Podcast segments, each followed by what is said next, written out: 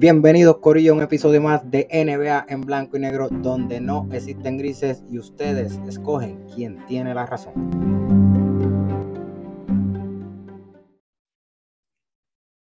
Saludos Corillo y bienvenidos a otro episodio más de NBA en blanco y negro donde no existen grises.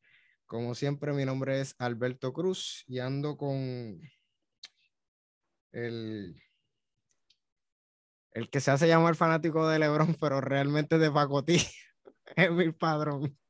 A ver, empiezas tirándome todos los episodios. Este, es que en este, en este podcast hay objetividad. Tú puedes ser fanático de algo, pero mantenerte lo más objetivo posible, no como alguien por ahí que cuando habla de San Antonio, pues ser objetivo. Así estamos, pero nada. Este, por eso somos blanco y negro, porque pues hay dos versiones de la situación. ¿Qué es la que hay, Corillo? Este, bebidas embriagantes. Ah, espérate, antes de, antes de, antes de las bebidas embriagantes. Gente, estamos grabando con una, una, nueva forma de grabar, así que... Estamos tecnológicos. Estamos medios tecnológicos para, para ver si escuchan mejor a Emil, porque sabemos que todos los episodios de Emil, como está por llamada telefónica, no se escucha tan bien, así que estamos experimentando con otras maneras de grabar. Este, ya Emil tiene micrófono, así que vamos a intentar de seguir mejorando poco a poco. Bebidas embriagantes, Emil, ¿qué estás bebiendo? Estamos con la Ellie Riser, estamos con algo que me gusta, eh, realmente era lo que tenía también, pero bueno, en verdad tenía también una Colin, pero quería irme con esto. Eh, la última vez que bebimos esto me quedé con ganas de beber un poquito más, así que eh, ¿Y lo tuyo? Y todavía yo te debo. Una, creo. ¿Una nada más? Una nada más, creo. ¿Una, ¿Una nada más o dos? No, son más. Más, pero no sé. Ah, no, sí, me debo unas cuantas más. tres, creo, tres, tres, tres. Tres o cuatro. No, tres. Tres, tres, tres. tres.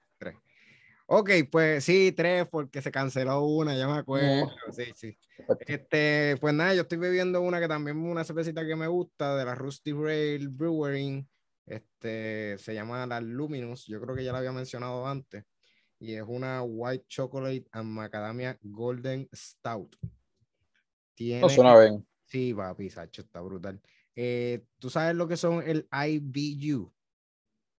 Eso es la cerveza. Eso es como una manera de, de calificar buena cerveza. Este, este tiene 20 y tiene 8.0% de alcohol por volumen. Así que tiene bastante. bien. Está, bueno, está bueno, en verdad. Eh, mira, pues hoy hace. Primero, hace tiempo no grabamos. Y segundo, eh, no hemos tocado este tema. yo creo que desde que comenzó este season no hemos tocado ninguno de los premios. Este, así que ya decidimos por eh, empezar a tocar estos temas y pues vamos a comenzar por el más importante, que es el MVP.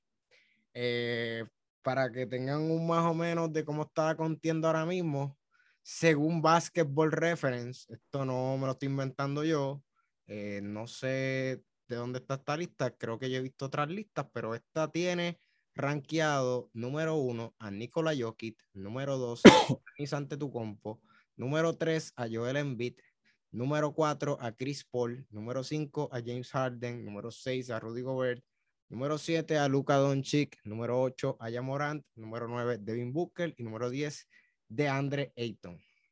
De nuevo. ¿Esa es la de quién?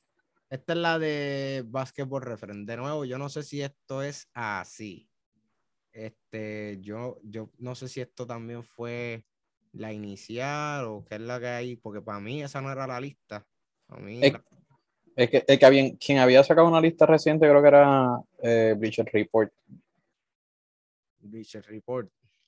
Yo creo, si, si, no me equivoco, la, la, que yo tenía entendido era Nikola Jokic primero, segundo estaba Joel Embiid, tercero Yanis, cuarto y quinto estaban Jamoran y Luka Doncic, que estaban casi empate eh, entre cuarto y quinta posición. Y entonces seis estaba eh, Stephen Curry y por ahí seguía. Este, no sé si tú encontraste. Estoy, buscando tres. Nada, la cuestión es eh, en lo que Mil busca eso ahí, pues yo quería hablar sobre, sobre el tema del MVP eh, sin... Sí, aquí la encontré, la encontré. La, por lo menos la de Bleacher Report, que era bastante reciente, eh, era número 10 Jason Tatum, número 9 Trey Young, 8 Devin Booker, 7 DeMar DeRozan, Jamoran quinto lugar, eh, Luca empate en quinto lugar, eh, Curry en cuarto, tercero Yanis, segundo en beat, primero Jokic. Sí, pero yo creo que después de esa lista salió otra nueva. Bueno, esta es la, por lo menos esta es la última que yo recuerdo. No sé si salió otra adicional. Sí. Sí, yo creo que sí, porque yo te la envié, yo creo. Mírala aquí. Esta es de, de, de, de NBA, NBA.com. Nicolás Jokic primero, Joel Embiid segundo, Giannis Antetokounmpo tercero, cuarto Yamorán y quinto Luka Doncic. Se fueron como que ¿verdad? De, de NBA, como quien dice, de NBA.com. Nada, pichea, la cuestión es que aquí lo que queremos hablar y analizar un poco es respecto a nuestra a, los contenders que se mencionan en esa lista. Eh, yo también voy a tirar mi pollita ahí un poco con respecto a lo que la gente dice que es un MVP contender. Y pues, eh, nada, el top 3, pues ya lo hemos dicho ya varias veces, Nicolás Jokic, Giannis Antetokounmpo y Joel Embiid. Sin duda alguna, Emil, ¿cuál, ¿cuál es tu MVP hasta el momento? Eh, yo creo que si hasta el momento es tu MVP y pues es el mío y también el de las listas, pues yo creo que va a ser el MVP del año, a menos que ocurra algo extraordinario en el poco tiempo que queda de temporada. Pero tu MVP es el mismo que el mío, ¿verdad? Yo, este, sin duda, para, bueno, para empezar, ok, dame antes de entrar en, en, quién es, eh, porque siempre tenemos la misma discusión o siempre hay la misma discusión, digamos, de, de quién debe ser el MVP, por qué debe ser el MVP y cuáles son las categorías o no sé, cuáles son los, los criterios, ¿no? Este, para, para catalogar un MVP MVP, eh, valga la redundancia. El problema es que yo siento que esta discusión a veces es complicada porque no todos los años, la realidad, siento que se, ¿verdad? El criterio a veces siento que no es el mismo. Hay veces que la narrativa toma más importancia, los números toman más importancia, este, así que es un poco de pesos y contrapesos. Obviamente nosotros no votamos, así que es nuestra opinión. Eh, y pues obviamente el MVP se da según la opinión de los que votan, valga la, la, redundancia, pero que a veces el punto es que no hay un criterio, eh, ¿verdad? Estricto o eh, ¿cómo se diría? como si fuera, digamos, científico de, de, la cuestión, ¿no? Que, que, que, sea algo bastante objetivo, ¿no?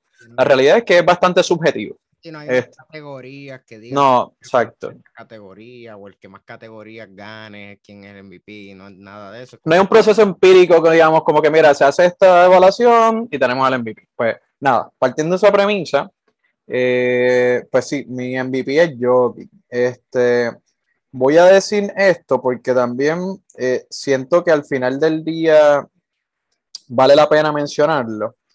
Y es que es Jokic, pero siento que la única manera que yo quito a Jokic de MVP es que de alguna manera termine cayendo su equipo fuera de los playoffs, digamos, de los playoffs del 1 al, al, digamos, de la parte asegurada. Vamos a ponerlo así si, si, si, de alguna manera tiene que jugar el plane, yo siento que va a coger un golpe su carrera por el MVP. Este, y digamos que queda suficientemente tiempo para que bajen. O sea, mira ahora mismo cómo eh, Minnesota está, te lo tengo aquí, Minnesota está 42-31 y Denver está 43-30. No, este, eso fue, eso cambió hoy porque ayer Minnesota estaba 6 y Denver estaba a 7.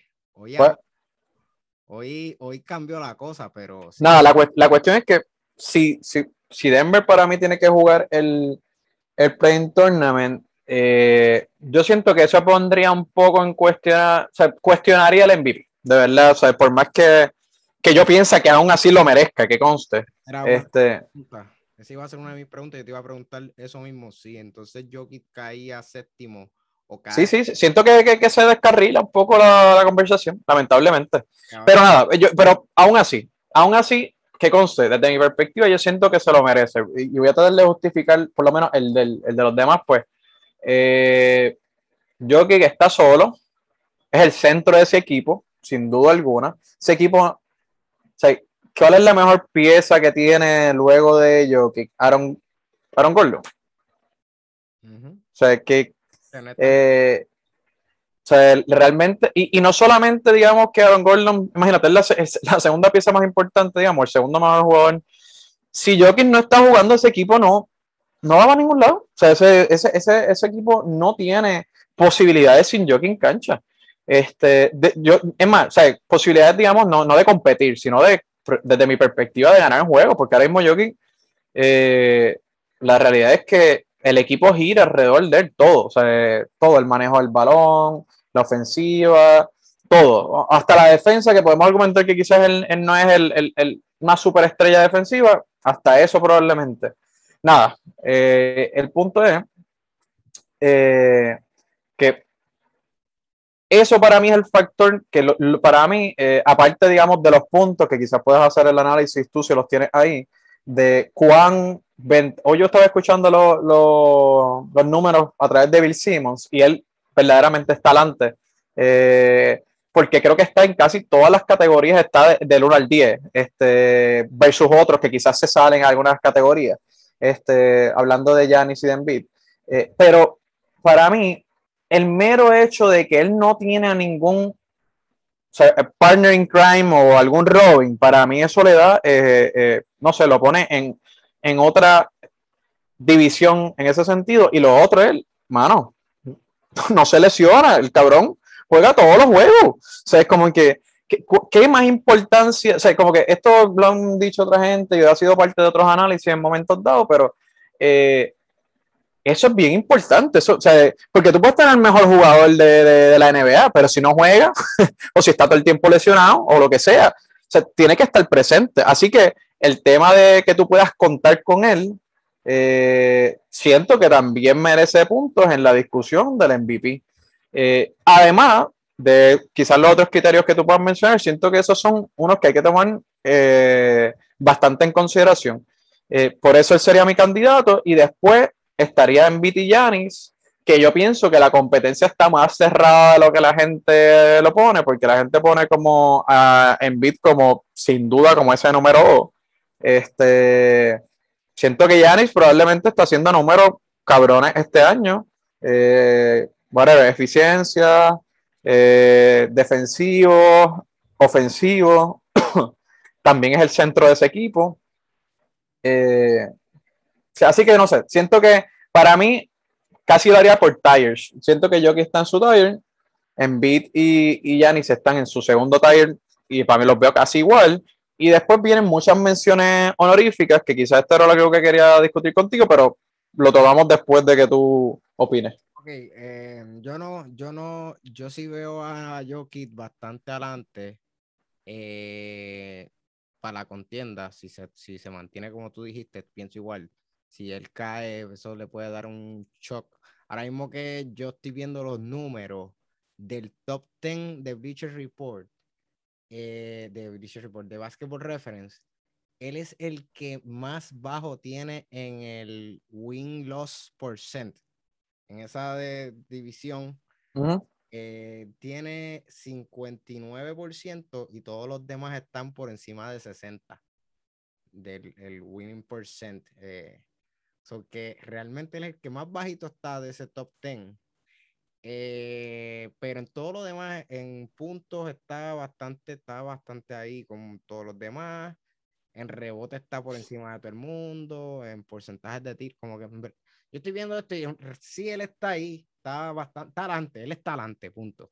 Yo no diría que como cambiar de tier, de poner a Yanis y a Embiid juntos en un tier y a Nicolás aparte, yo creo que Yanis y Embiid podrían acercarse a Jokic como, tú, como te vamos diciendo, si Jokic baja.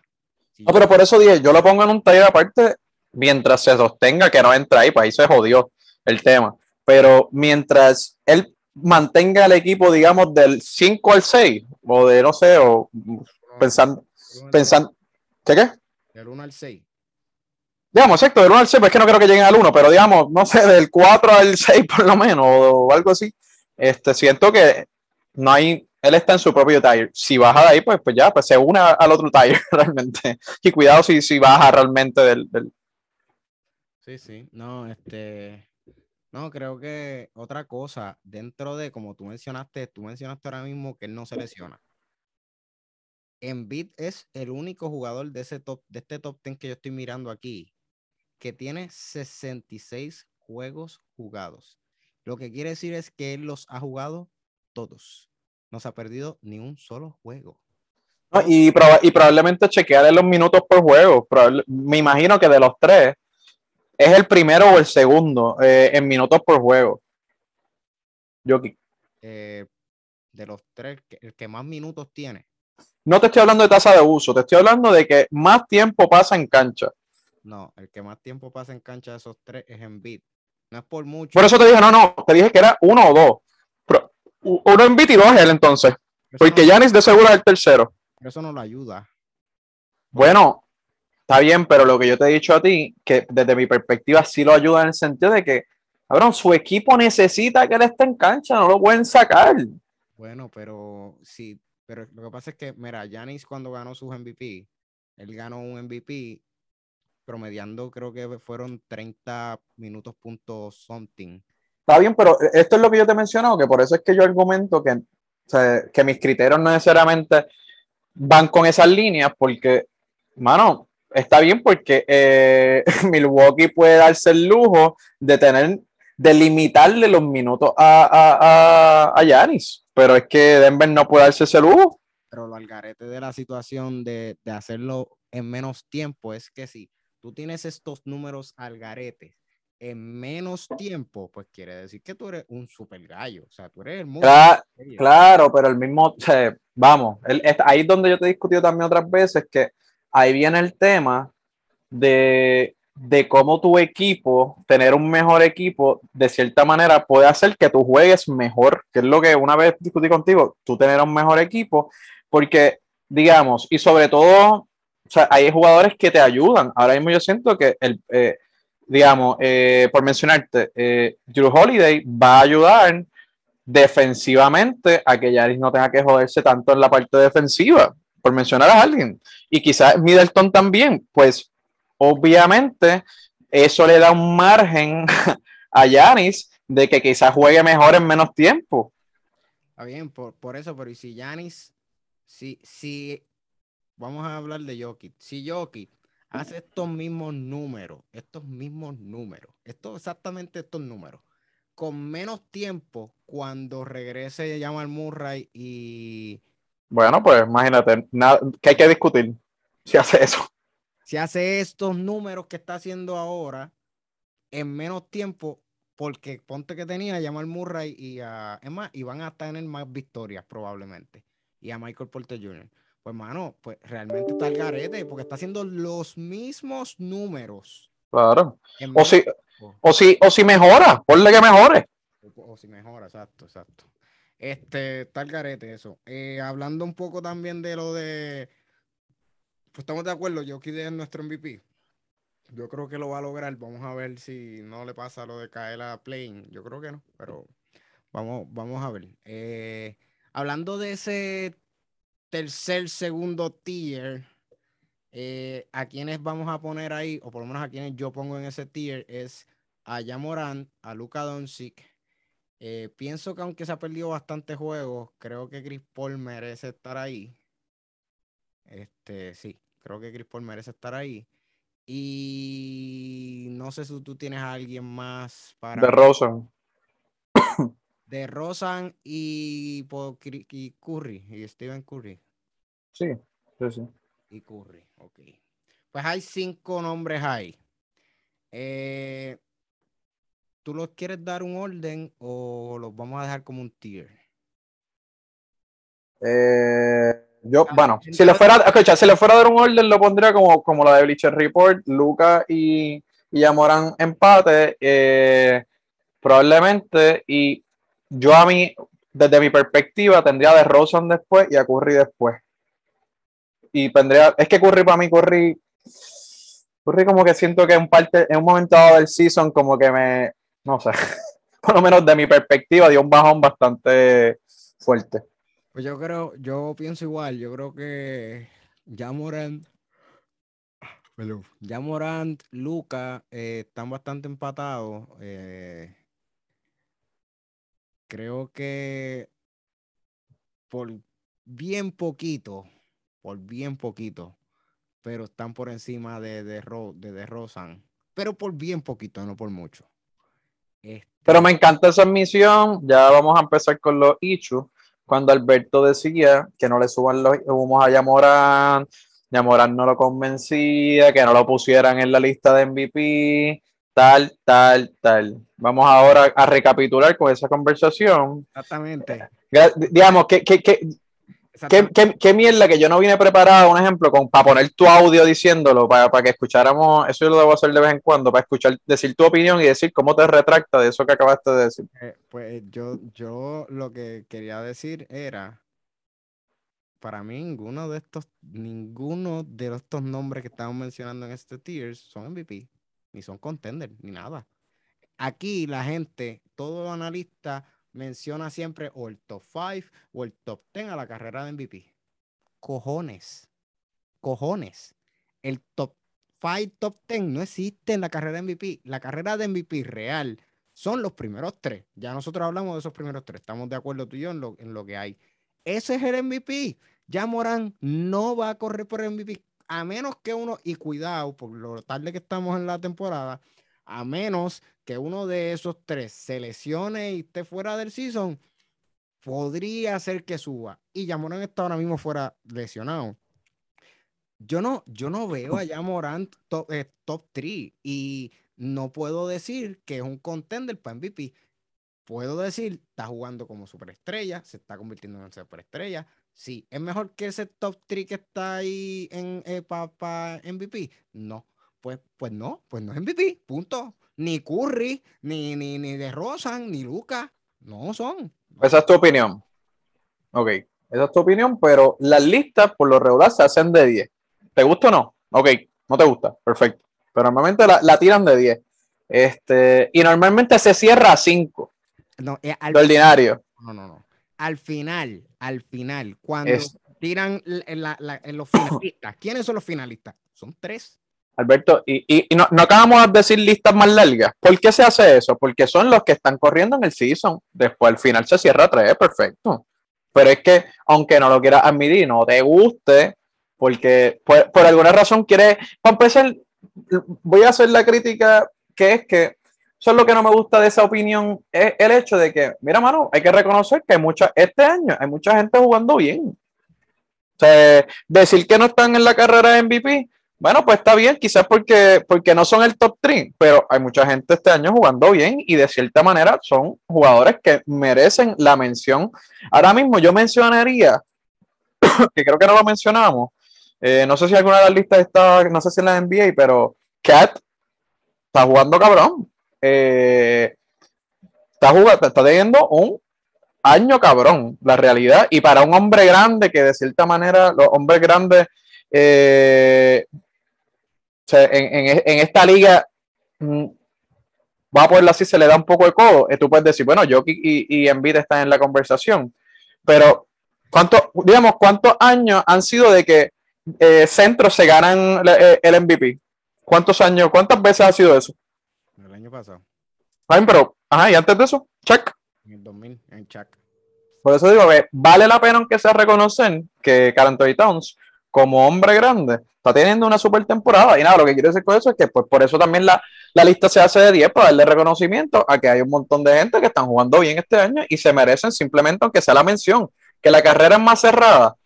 y, otra cosa, la carrera quizás podría ser más cerrada. Lo que pasa es que los tres que mencionamos, pues están bastante arriba.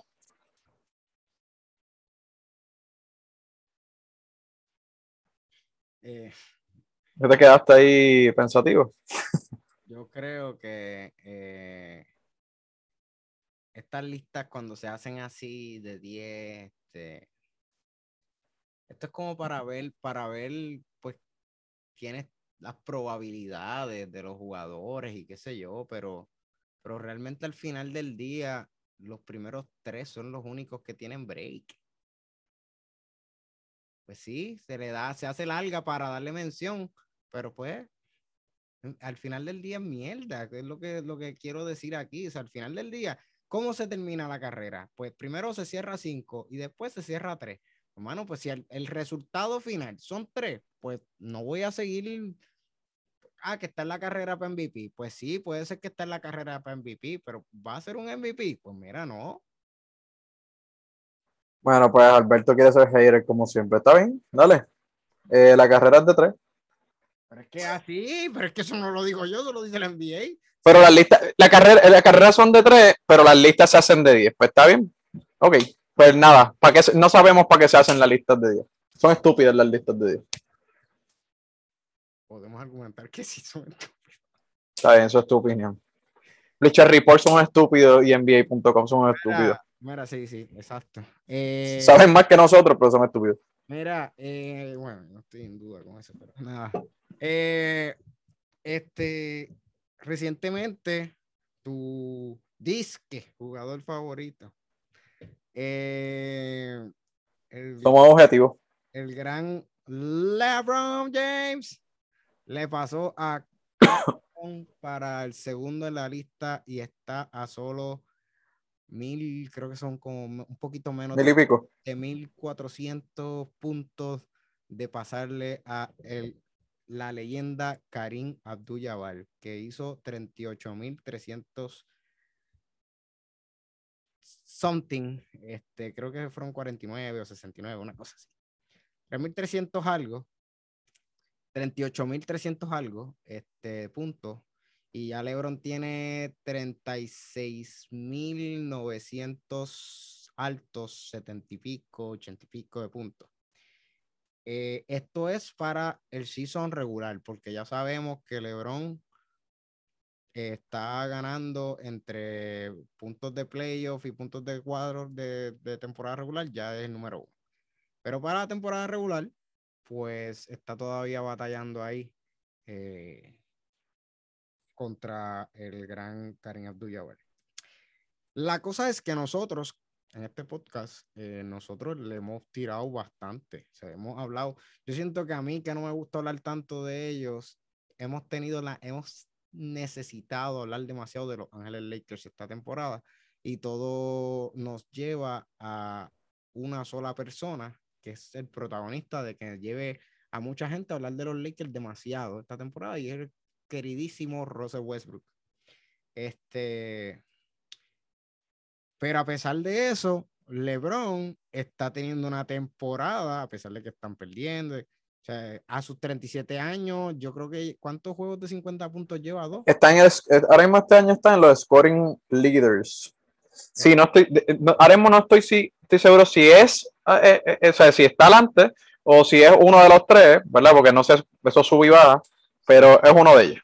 Pues él estaba adelante, yo lo tengo aquí, él estaba adelante con 30 puntos por juego, pero creo que me llegó una noticia ahorita de que Embiid había tomado la, la delantera otra vez de Joel Embiid, porque Embiid tenía 29.8 y LeBron 30.0. So, no sé cómo está ahora mismo, porque todavía la página no ha hecho update. Pero pues sí, estaba adelante, o sea, a sus 37 años, que eso ni Jordan lo había hecho. Pero nada, no vamos a hablar de eso. Este, uh, pero una cosa que yo quería preguntarte, eh, y esto es algo que pues mucha gente quizás, Lebron no se conoce por hacer esto, pero mucha gente también como que lo ha criticado por estar haciéndolo, qué sé yo, como si él estuviera persiguiendo esa estadística, la estadística de pasarle a Karim. Y por eso es que él está jugando bien agresivo, por eso es que él está metiendo las toas, porque, pues, eh, una de las cosas que no, no, no, o sea, no es análisis mío, esto pues lo escucho en otro podcast, eh, es que pues él está buscando eso, pues, pues, porque sabe que realmente ya no tiene break. no va a ganar con Westbrook en, en, en, su equipo y en verdad el equipo no va para ningún lado y pues el mejor beneficio que él le saca a, a, a la temporada es tratar de alcanzar a el gran Karim Abdul-Jabbar en esa estadística de más puntos por temporada regular. ¿Qué tú crees de esa? De Pues lo primero que voy a decir es que eh, digamos, este tema a mí un poco me, me, molesta, ¿verdad? En el sentido de que, ¿verdad? Se, hace una crítica, eh, ¿verdad? Negativa por el tema de que LeBron está haciendo esto, eh, como si, digamos, como si fuera malo, ¿no? Este, y, ¿verdad? Y un poco yo me cuestiono con, con la crítica negativa, eh, es es ¿qué se supone o, o qué, qué, yo haría en, en, sus zapatos? O sea, yo soy competitivo. Yo quiero ser uno de los mejores de la historia. Quiero dejar mi huella la NBA, ¿verdad? A través de los récords, a través de whatever, de lo que tú quieras mencionar que puede dar su huella para lograr ser uno de los mejores de la historia. Eh, si, si lograr ese récord es otro milestone que él puede alcanzar. O sea, ¿por qué se puede juzgar a LeBron por querer alcanzarlo? Ah, que es una temporada perdida y que mira la edad que está haciendo, entonces está poniendo mucho número para la edad que está haciendo, son números vacíos, este, que no debería estar haciendo esa edad y debería, digamos, cuidarse y guardarse. Pero, mano, tiene esa posibilidad ahí. Él quizás es el único jugador en la historia de la NBA que tiene la posibilidad de romper ese récord. No, no sé qué otros jugadores, ¿verdad? Eh, si, eh, irán, digamos, en, esa curva. Eh, no sé si Yanis, por mencionar a alguien, pero digamos, en la actualidad, el único jugador real que tiene la posibilidad de romper ese récord es él. Pues, ¿por qué no intentarlo? Porque, porque si tú eres una persona competitiva y, y, y, deseas, digamos, ser el mejor de la historia, o al menos ser recordado como uno de ellos, hermano, pues que sí, que se joda, yo lo haría. Yo no, no es que yo no le veo ningún hecho. La verdad que cuando lo veo como una crítica negativa y, y, en otros podcasts he escuchado como que, ah, está buscando, Mira, pero pues que yo lo haría, tú lo harías, cualquiera lo haría en sus zapatos. Este, no, no se trata de, de, de, que, que si es bueno o malo, se trata de, un reto, de algo en su resumen, y digamos, vamos a, dejarnos de cuento. Si él está persiguiendo el fantasma de Jordan, ¿verdad? Como el mejor de la historia.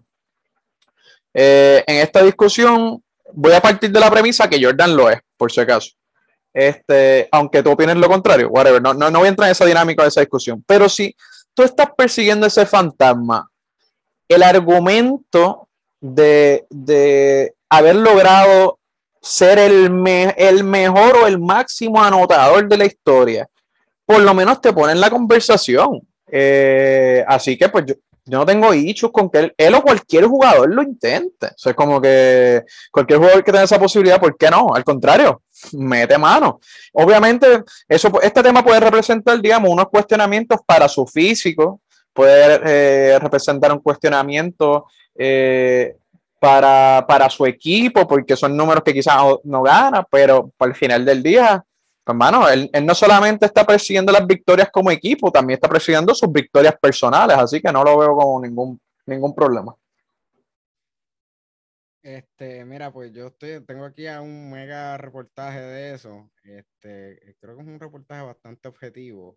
Eh, voy a decir el dato exacto de cuántos puntos es cuando rompió el récord, ya que lo rompió, eso que me imagino que ya han tenido varios juegos más y pues tiene menos puntos, pero la diferencia era de 1440 puntos. Eh, y pues se cuestionan aquí que cuando él, cuando él le va a pasar finalmente a, pues a, si le va a pasar, pues se está argumentando aquí que pues el año que viene. Eh, probablemente ya le pase más o menos para mediados del All-Star. Ya él le haya pasado. Y se argumentan, están argumentando si él va a ser este, el primer jugador con 40 mil puntos en la temporada regular. Una cosa que me parece interesante de este reportaje es que para no ser el primer, el, el, el, el GOAT, que no vamos a entrar en eso, pero de los jugadores mayores de, de 37 años o más, promediando más de 20 puntos, LeBron es el número uno con 37 años, promediando 29.8 puntos por juego. Y después de ahí, Karim con 38 años promedió 23.4, Carmalón con 37 promedió 23.2, Jordan con 38 promedió 22.9, Carmalón con 38 promedió 22.4, Karim con 37 promedio 22, Carmalón con 39 promedio 20.6 y Michael Jordan con 39 años promedio 20 puntos por juego. Así que, pues, eh, es el, el tipo más viejo promediando más puntos por juego en una temporada ahora mismo, el LeBron James. Y como tú estabas diciendo, eh, yo creo que realmente el, Mm, eso no está nada de malo. Cuando Curry, mucha gente se la estaba dando, cuando Curry a principio de temporada estaba persiguiendo los tiros de tres para pasarle finalmente a Ray Allen, estaba tirando 800 tiros de tres. Estaba tirando, pero fue un montón. Estaba tirando muchísimo. Y nadie habló de Curry. Nadie dijo, ah, está persiguiendo. Y mira, el problema, el, el detalle aquí es pues sí, cuando tú estás tan cerca, cuando tú estás tan cerca de, romper un récord histórico como ese, pues claro que lo voy a perseguir. Pero quiere decir que él se estuvo jodiendo toda su carrera para pasar eso. Pues no. Él, él no fue como, como, hablando de su propio teammate, como Russell Westbrook, el año de su MVP, que estaba, yo no sé, como 40 triple dobles y él dijo, este año lo quiero romper, lo quiero romper y lo rompió. 40 triple dobles no es algo que se hace bien fácil en una sola temporada. Estamos hablando de prácticamente la mitad de los juegos de temporada. Y Westbrook hizo en esa temporada, creo que fueron 42 o 43 triple dobles. Una estupidez. Por eso le dieron el MVP, obviamente eso es otro tema. Pero pero al final del día, si yo como leyenda de la NBA, como Emil dijo, quizás persiguiendo, entre comillas, el fantasma de Jordan, este, pues mano, pues yo quiero lograr eso. Y qué bueno, o sea, que lo haga. Y también, ¿qué tiene que perder si el equipo no va para ningún lado? Al final del día, ah, que va a ser perder a su equipo, pero es que ya van a perder el equipo no da pie con bola. T. Russell Westbrook no ayuda. Eso es otro tema, pincharle ese tema. Así que, así que si ya tú descubriste que ese equipo no va para ningún lado, pues mano, pues al, por lo menos déjame sacar el beneficio a la temporada. Y qué bueno que lo está haciendo, bueno, yo y creo que puede lograr, lo va a lograr, creo que va a lograrlo y creo que la, la diferencia entre él cuando se retire, entre él y Karim Abdul-Jabbar va a ser tan amplia que yo realmente, como Emil mencionó, yo no sé qué jugador le va, va a durar primero el, tiempo necesario en la NBA como para pasar a romper ese récord de LeBron. No sé, creo que ese récord va a durar bastante tiempo. Este, así que nada, eh, algo que decir con respecto a eso. Si no, lo único que voy a decir es que, que LeBron ahora mismo probablemente ya, sin, que haya roto el récord, va a tener la, la, carrera más longeva, eh, más larga y más saludable eh, de cualquier jugador. ya hay que partir de esa premisa que, que LeBron, digamos, se ha se como mucha gente le decía, que era como si fuera un Iron Man. Este, al final del día, eh, es el jugador que en ese sentido hizo un, un nuevo estándar, por ponerlo así, de, de, lo que se, de lo que es un jugador eh, consistentemente saludable y consistentemente productivo por largo tiempo, porque habrán habido jugadores que jugaron por mucho tiempo, están los Vince Carter, whatever, o están otros jugadores, pero eh, al nivel que LeBron lo está haciendo, este, es difícil compararlo. Con la productividad de LeBron. Este, bueno, pues sí, vamos a continuar. Y pues, eh, hablando de LeBron James, vamos a hablar de un ex compañero de él y alguien que pues, que no sé si sea tan longevo como lo es LeBron James. Definitivamente no. El gran Kyrie Irving. Kyrie Irving, como mención, eh, pues ya gente, sí, oficialmente ya Nueva York cambió su orden del COVID, eh, de mandamiento de, de eh, vaccine, este mil, este, vacuna. La vacuna obligatoria. De vacuna obligatoria. Y pues ya finalmente Kyrie Irving puede jugar los juegos home, los juegos en su casa, en Brooklyn, y en el Madison Square Garden, en los New York Knicks, también podría jugar. Así que, pues, es una buena noticia para Brooklyn, que estaba struggle. Eh, por cierto, hoy perdieron contra Memphis. Eh, ¿Contra Memphis fue? ¿Perdieron? Sí, contra Memphis.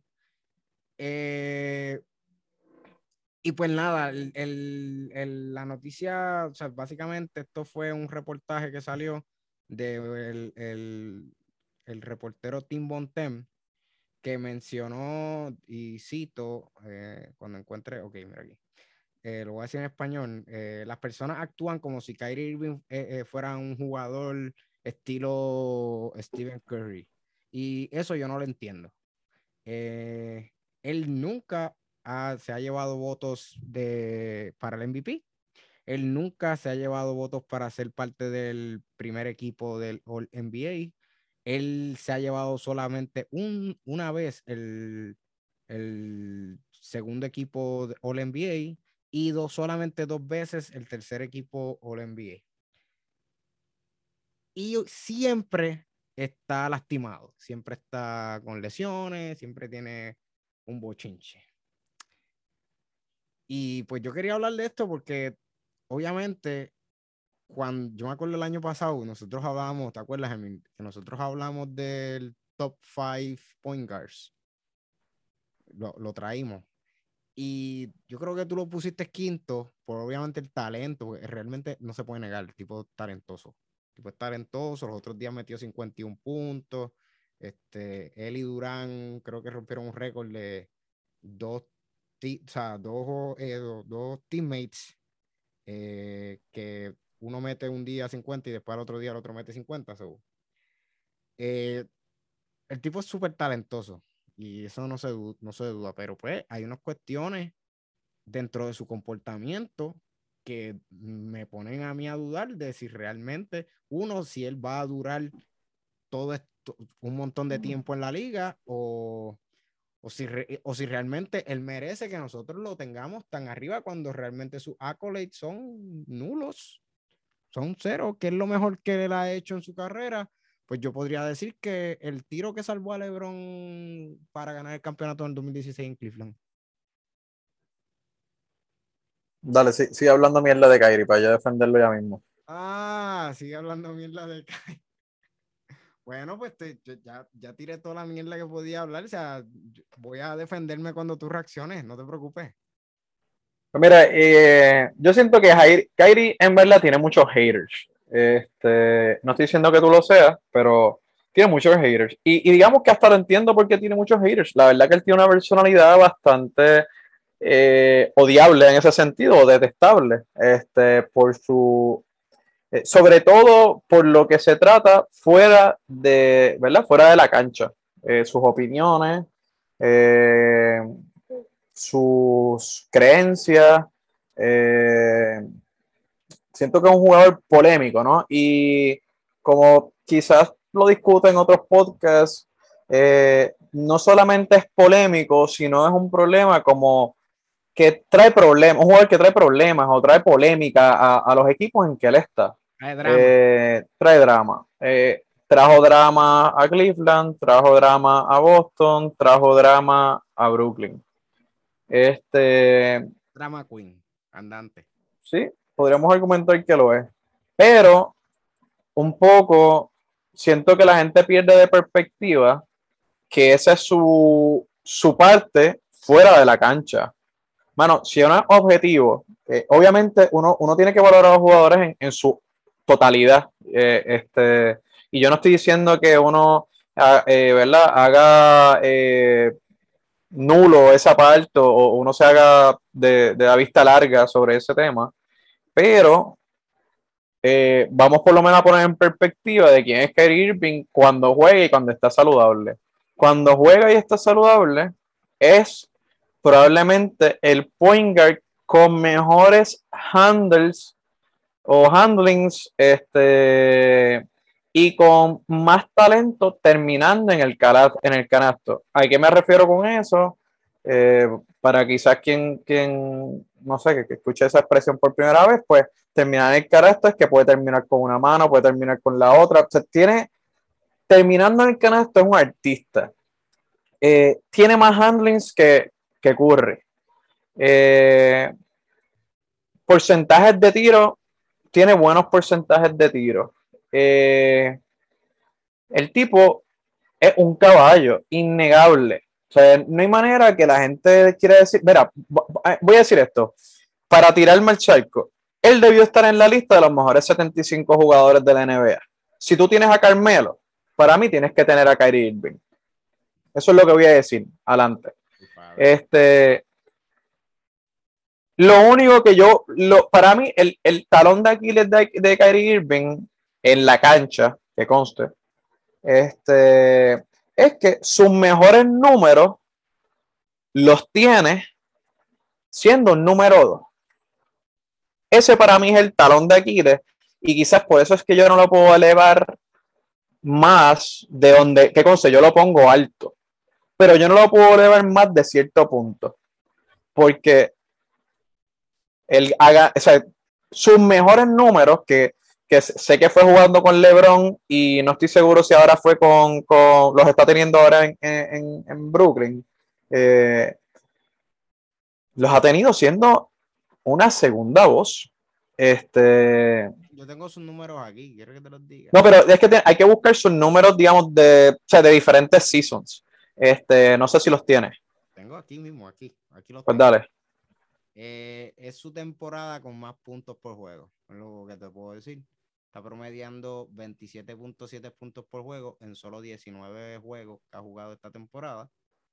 Eh, anterior a eso, su última temporada fue su primera temporada en Brooklyn, que había promediado 27.4 puntos por juego. Segunda voz también. Tenía a, a James Harden como primero no, ese, ese, año, ese año jugó solo 20 juegos. Ese fue 2019-2020, su primera temporada en Brooklyn. Y ese año no. Ah, no tenía James Harden, estaba. Eh... Tenía Durán, porque Durán está lesionado. Pues ha sido entonces quizás el único lapso que no ha sido un, un, Bueno, y a principio en Cleveland, a cuando comenzó novato en Cleveland, antes de que llegara LeBron en el 2014. Pero sus números más eficientes, digamos, no solamente porque me estás diciendo, digamos, cuándo fue que más metía, ¿no? Estoy hablando de, eficiencia, de, por ejemplo, eficiencia, los números más eficientes. Bueno, el. Es, que, es que en cuestión de eficiencia, pues eso es otro. Déjame buscar. Por eso, nada, pichea. Eh, pero ese era lo, hasta donde tengo entendido, los sí son más eficientes que ha tenido, ¿verdad? Este ha sido junto a otros jugadores, lo que eso demuestra que obviamente cuando mejor juega es cuando tiene un, un rotundo eh, Batman y él es un rotundo Robin. Nada, el punto es eh, que para mí es el talón de Aquiles de, de Kyrie Irving y por eso quizás yo no lo puedo poner o sea, yo no puedo, yo, yo escucho de, de, estos podcasts, eh, de estos podcasts, no, de estos analistas, digamos, exjugadores que en un momento dado se emocionó con, lo, con el juego de 50 puntos y dijo, ah, Kyrie Irving es el mejor point, o sea, uno de los mejores o el mejor point de la historia. O sea, eso ya es absurdo, eso ya es una locura. Pero. Ya tengo la eficiencia. Ajá. Mejor eh, PER, que es el número, el, el porcentaje de eficiencia. Eh, fue en su primer año en Boston, que tuvo un, un PER de 25. No, en Buste, en Buste, en Buste. Su primer año en Brooklyn tuvo un PER de 26.2 y una tasa de uso de 32.7.6. Ese fue el más alto, la, temporada con más alta, tasa de uso y mayor eficiencia. Este, después de eso, pues en verdad su eficiencia se ha mantenido igual desde su último año en Cleveland. Ha rondado los 23 a los 26 este, en cuestión de eficiencia. Eh, y tasa de uso también ha rondado los 30, más o menos. So que no, no es que haya sido mucho más eficiente que, que los últimos seis años. Sí, pero, pero, igual sus últimos seis años. Ha, estado, ha jugado con, con LeBron, con James Harden y con Kevin Durant. Y Boston, que puedes argumentar que, que, que tenía tenía a un equipito de gente chévere a su alrededor. Tatum en un momento no había explotado al nivel, eh, pero para el segundo año de Boston, pues ya ahí Tatum había explotado a, nada, whatever. Este, el punto es que para mí ese es el talón de Aquiles, digamos, de, de Kyrie Irving, que él nunca ha cargado un equipo. Este, sí, quizás lo hizo en Cleveland cuando estaba solo, pero me refiero a, a victorias. Nunca ha cargado un equipo a ser victorioso porque cuando estaba en, en Cleveland solo, lo que hacía era perder. Este, así que para mí ese es el talón de Aquiles de Kerry pero Kerry es un jugador ahora mismo, mano, que debe estar por lo menos eh, en la historia. No, no es que puede estar votado como la gente también quiere ponerlo. no, no, el tipo es un caballo, el tipo es un caballo, el tipo es un animal, o sea, es negable. Ah, que, que es un drama queen, sí. Que está lesionado, pues sí. este no, es, no está dentro de los 70 jugadores. Claro que sí. Tienes a Carmelo, tienes a Carmelo. ¿Qué ha hecho Carmelo? Antes de poner a Kyrie Irving, hay muchos otros jugadores que deberían estar en tienes Si tienes a Carmelo, puedes tener a Kyrie Irving. Puedes sacar a tu puedes. Yo estoy de acuerdo contigo, Carmelo no debería estar en esa lista, pero sacamos jugadores de esa lista y ponga a otros. Todavía hay muchos otros jugadores que yo pondría en la lista por encima de Kyrie Irving sacando a Carmelo, sacando a Damian Lillard, sacando a algunos que pusieron en esa lista que están medio al garete. Todavía Yo te voy a decir esto, si, si no sé si lo logre, es totalmente especulativo, pero si Kyrie Irving gana un segundo campeonato, incluso en Brooklyn, él va a estar en un mejor lugar de la historia. No, no, definitivo. Vamos a ver, o sea, todavía. Porque eso también es algo que lo jode. El único campeonato que tiene fue con Cleveland y con LeBron. si él llega a conseguir un segundo campeonato, todavía le falta carrera, todavía él puede lograrlo. Yo no estoy diciendo que él no pueda lograrlo, pero ahora mismo yo no lo considero. Pero nada, tú tienes un punto, tienes razón, él tiene talento, yo no niego el talento de él. Este, en verdad el tipo tiene talento, pero sus cosas fuera de la cancha afectan sus probabilidades de ser un buen jugador. Porque una cuestión, tú puedes tener talento y por lesiones o porque no estás jugando por las razones que sea, no te van a considerar un buen jugador, por más talento que tenga. No, eso, eso, está establecido, eso yo no lo, no lo niego y es que es innegable, vamos. Pues, pues ese es el problema con él ahora mismo, o sea, el talento lo tiene, el tipo es talent, súper talentoso. El mejor, yo, y aquí me voy a tirar al charco, yo puedo decir que Kyrie Irving tiene el mejor handling. Por eso lo dije yo ya. ah, tú lo dijiste. Sí. Yo te dije que es el pointer con mejor handling para mí de la historia, por encima de quien tú quieras. Ah, Iverson, mejor handling que Iverson. Mm.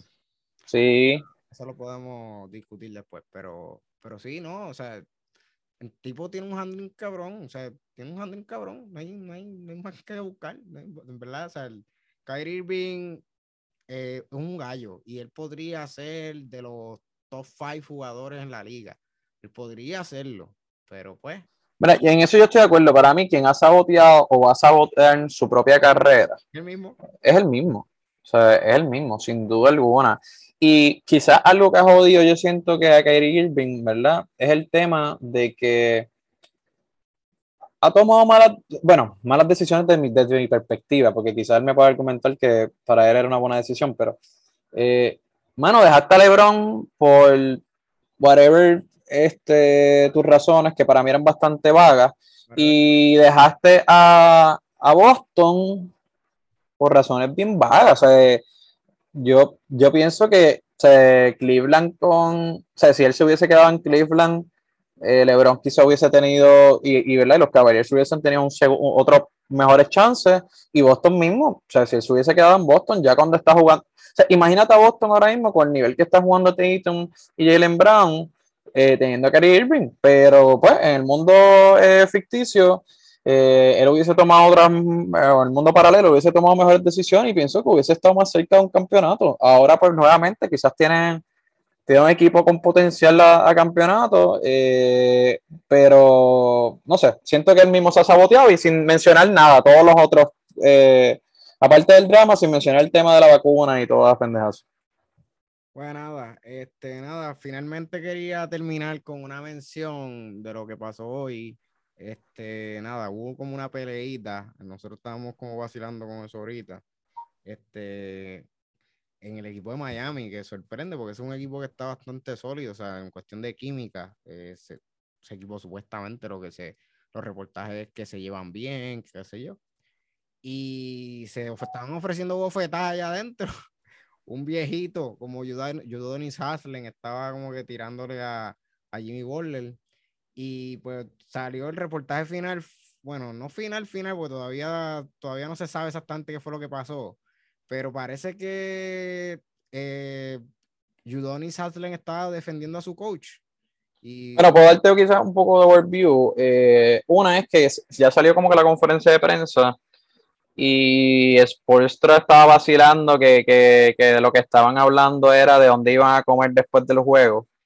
Este, un poco, me imagino nada, tirándole un poco la toalla a la situación y tratando de, de pichar, ¿verdad? Que no, que no está pasando nada grave.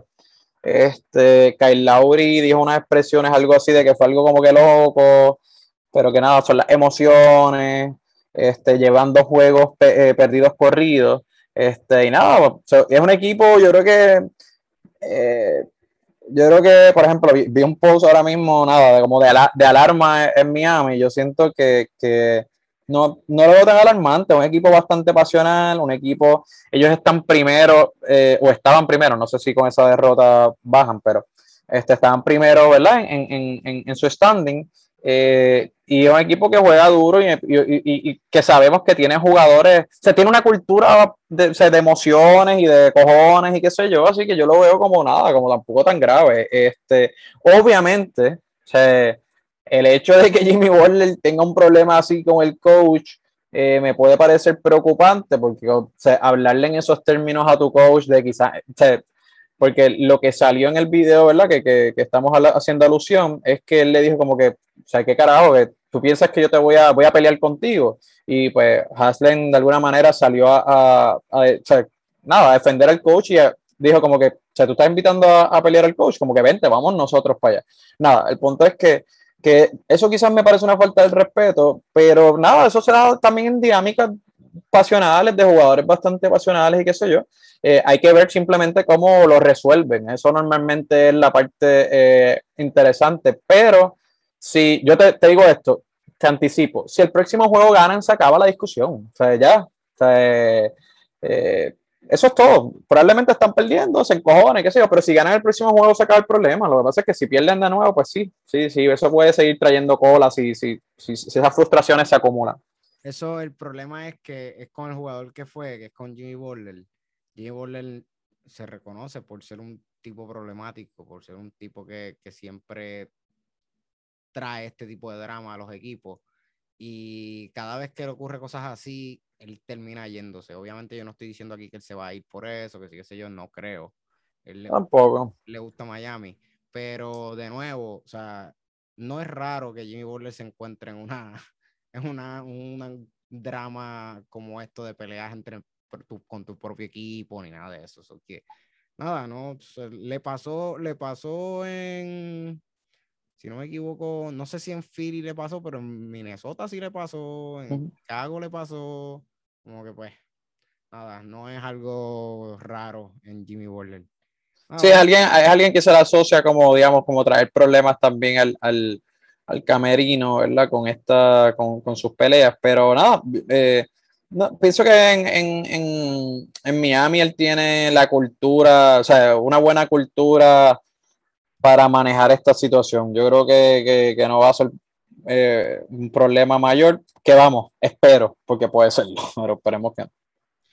Así que mi gente, nada, eso es todo por hoy. Este, como siempre digo, síganos en las redes, en Instagram como NBA en blanco y negro todo en minúsculas. Si nos quieren enviar un correo electrónico, lo pueden hacer a NBA en blanco y negro arroba gmail.com también. Mira, espérate, no dijimos esto, perdona que te interrumpa así medio al garete.